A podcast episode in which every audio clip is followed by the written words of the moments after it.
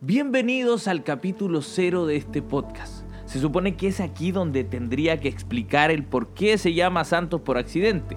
Y la pregunta va más allá. ¿Existe realmente algún santo que haya sido santo accidentalmente? Es decir, que quizá iba pasando por la calle y mientras estaban repartiendo estos títulos de santidad, dijeron, ah, tú me pareces bastante santo, tienes cara de santo, ven que te vamos a, a regalar este título. Sería bueno, pero en la realidad no sucede así. A los santurrones los conocemos, esos que, que se hacen los santitos nomás, los, los cachamos. Pero siempre me pregunté, ¿qué nos hace pensar que una persona es santa o, o que no lo es? Por ejemplo, la Iglesia Católica tiene sus condiciones para nombrar estos santos deben haber fallecido. Ese es el primer requisito, el cual no lo tengo. Estoy vivito y coleando, no soy santo para ellos. Y ellos así empiezan el proceso de canonización. Sí, lo repetí bien, lo estuve ensayando muchísimo. Es decir, este proceso donde se incluye a dicha persona en el canon, o sea, en la lista de los santos que van a ser reconocidos como santos. Ellos hacen una exhaustiva investigación de la vida de la persona implicada porque claro, tienen que corroborar que realmente esté capacitado para ser santo. Aparte del requisito de morir, claro está, tiene otros requisitos como las virtudes heroicas, el martirio, alguna causa excepcional. Hay uno que es la vía de ofrecimiento de la vida, eso lo propone el Papa. Además, no solo eso, ya siendo eso muchos requisitos, eh, tiene que haber hecho dos milagritos al menos. Dos milagritos. ¿Qué te cuesta hacer dos milagritos? Uno en el caso de que tenga la otra virtud del, martirio. Cuando yo era más chico pensaba que los santos de la iglesia evangélica eran los músicos. sí, no, no te rías, sí, eh, yo pensaba que eran los músicos. Y claro, ¿por qué? Porque estaban ahí con su carita de entrega y con todo ese talento que ponen a disposición. Luego Luego ya como que se me cayó el mundo. Fui creciendo y dije, momento, son músicos. Por favor, su esencia es el pecado. Si un requisito mínimo para entrar en el ministerio de la música de una iglesia es que tengan varios pecados en el cuerpo, un prontuario, algunos delitos cometidos, no sé. Y no me pongan esa carita de santo, mis reyes y reinas. No nos leamos los salmos entre pastores, por favor. bueno, también los otros que yo creía que eran los santos o santas eran los que en plena adoración levantaban sus manos tan alto como podían, así para que todos los vean. Eran como que querían destacar los floreritos, oraban en lengua, se pegaban manso show, sendo show se pegaban delante de todos. Y sus ojos, los ojos eran especiales porque siempre se ponían llorosos cuando estaban orando. Les temblaba la voz. Es que su cara demostraba una paz absoluta.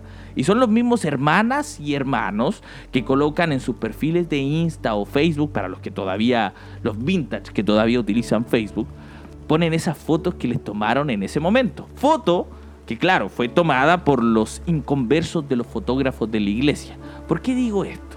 A ver, ponte en esta situación están en pleno culto glorioso, todo pasando en la iglesia mientras Dios se pasea como quiere en medio de la congregación, muchos llorando, gente danzando, gente pasando al llamado, gente cayéndose y los fotógrafos como si tuvieran una capa antipresencia, no les pasa nada, ni se les eriza la piel a estos desgraciados. Imagínate, todos están cayendo y ellos como si nada, no se caen, no lloran, no se inmutan, lo graban todo para después subirlos a las redes sociales de la iglesia. Oye, ¿qué pasa con estos desgraciados? Mi teoría es que son inmunes a Dios. Es que, ¿cómo lo hacen? Y aquí viene la teoría. Capa antipresencia. Eso es lo que tienen. No sé si se oran antes, Señor, hazme invisible ante tu presencia. No lo sé. Bueno, pero es gracias a ellos que se abastecen los perfiles de las redes sociales de muchos y muchas.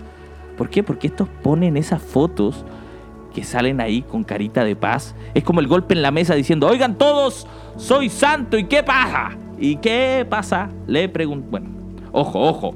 Esto es solo mi perspectiva. Puede que no sea así, pero eso es lo que siento. Amigos, las fotos que realmente muestran que estuviste en la presencia de Dios no es con las que sales con esa carita de paz y de santo, levantando las manos como si nada, como que la cara ni se te arruga. No, las fotos que realmente muestran la presencia de Dios son las que sale bien feo, con harto moco, obvio, puesto que la palabra de Dios dice, sin moco no hay presencia. Bueno, no, no lo busquen, no dice eso. Debería decirlo, pero no, no, no lo dice. Y esas fotos nunca las suben. Entonces, otro santo más al descarte. Y conforme fui creciendo, la gente consideró que el santo era yo. Claro, como predicaba, como soy pastor, como me invitan de otras iglesias a compartir con ellos, ellos piensan que yo era santo. Y no, amigos, lamento decepcionarlos, tampoco lo soy. Es decir, que yo no sería santo, ni en la iglesia católica, porque obviamente no estoy muerto, no soy heroico y no he hecho ningún milagro todavía, ni en la iglesia evangélica tampoco. Pero bueno, ya me resigné, no, no era lo mío. La verdad es que nunca fue lo mío. Eh, yo soy más como de otro ministerio. Entonces se me enciende la ampolleta y digo, oye, claro, consideramos santos a los que estéticamente aparentan ser santos, o bueno, la imagen que nosotros tenemos de santidad. Por eso considero que es tan importante que resignifiquemos el concepto de pureza y de santidad que tenemos. Pero hagámoslo de una manera distinta. ¿Por qué no lo hacemos a la luz de Jesús? Y esa luz de Jesús sería muy lejos de la idea judía de pureza. Porque eso fue justamente lo que lo lleva a convertirse en una sociedad exclusiva, excluyente, xenófoba y discriminadora. ¿Cómo estás hablando así del pueblo de Israel? Amigos, así eran sus sistemas de pureza y nuestros sistemas de pureza, incluso aquellos establecidos con las mejores intenciones. ¿Les cuento un secreto? No nos hacen santos ni santas. En muchas ocasiones solo crean una gran cantidad de reglas, acumular reglas que funcionan como una línea divisoria para señalar y separar a las personas de quienes están dentro o las que deben permanecer afuera, los espirituales de los más carnales. Y aunque a mí muchas veces me consideraron muy espiritual, aparentaba ser muy espiritual, era bastante carnal. Pero estos son mecanismos que nos traen a domicilio como si fuera un pedido de Uber Eats, nuestra droga elección, la justicia propia o el deseo escondido de poder, de querer dirigirle la vida a otros y a lo mejor de ser jueces de los demás. Y no nos damos cuenta que tenemos una gran viga en nuestros ojos. Jesús, al contrario de lo que muchas ocasiones, lo que muchas ocasiones hemos hecho nosotros, él parecía querer conectarse con quienes lo rodeaban y no separarse de ellos. Han visto que nosotros queremos separarnos de lo mundano porque es profano. Jesús no, Jesús al contrario, él buscaba rodearse.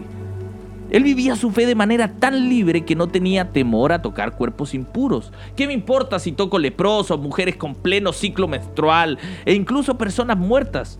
Y en esas personas muertas hasta milagros hubieron.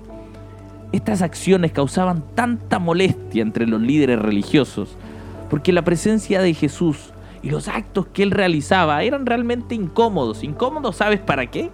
Incómodos para su egoísmo e inaceptables para aquellos que quieren justificar con religión sus odios, sus machismos, sus homofobias. No, esto ofende a Dios. El hecho de que te ofenda a ti no quiere decir que ofenda a Dios. Así que ten cuidado con lo que estás diciendo. En fin, Considero que lo que nos hace los santos o las santas de Dios no es nuestra increíble capacidad para ser santos. Mírame, soy santo porque puedo. No, no. Es la capacidad que tiene Dios para trabajar a través de pecadores como nosotros. Es que el título de santo no se gana, se confiere. Y quizás en, en mi camino por accidente me he encontrado con muchos santos y santas sin darme cuenta. ¿En dónde? En aquellas personas que aman de manera desinteresada, y no necesariamente para invitarme a un culto de la iglesia o para hacer proselitismo religioso, no, solo para amar. Gente que lucha día a día con sus adicciones y motivan a otros a hacerlos también. ¿No te parece que son santos ellos también? O aquellos que se tropiezan una y otra vez con la misma piedra, pero aún así vuelven a intentarlo. O personas luchando con su depresión y a su vez escuchando a sus amigos con los problemas que ellos tienen Eso es santidad, bro. Adolescentes que tienen que buscar la forma de ocultar sus cortaduras en sus brazos. Aquellos que no permiten que, que se burlen de los diferentes y levantan su voz sin miedo. ¿No son santos ellos también? Aquellos que siempre buscan incluir a las personas y las hacen sentirse en casa. De esas personas, de esas personas que fueron atropelladas por la gracia de Dios, y a diferencia de lo que puedes estar pensando, muchos de estos santos por accidente no se encuentran en las iglesias y nos hacen tanta falta. De esos que son capaces de mostrar a Dios sin darse cuenta y sin ni siquiera ser devotos feligreses.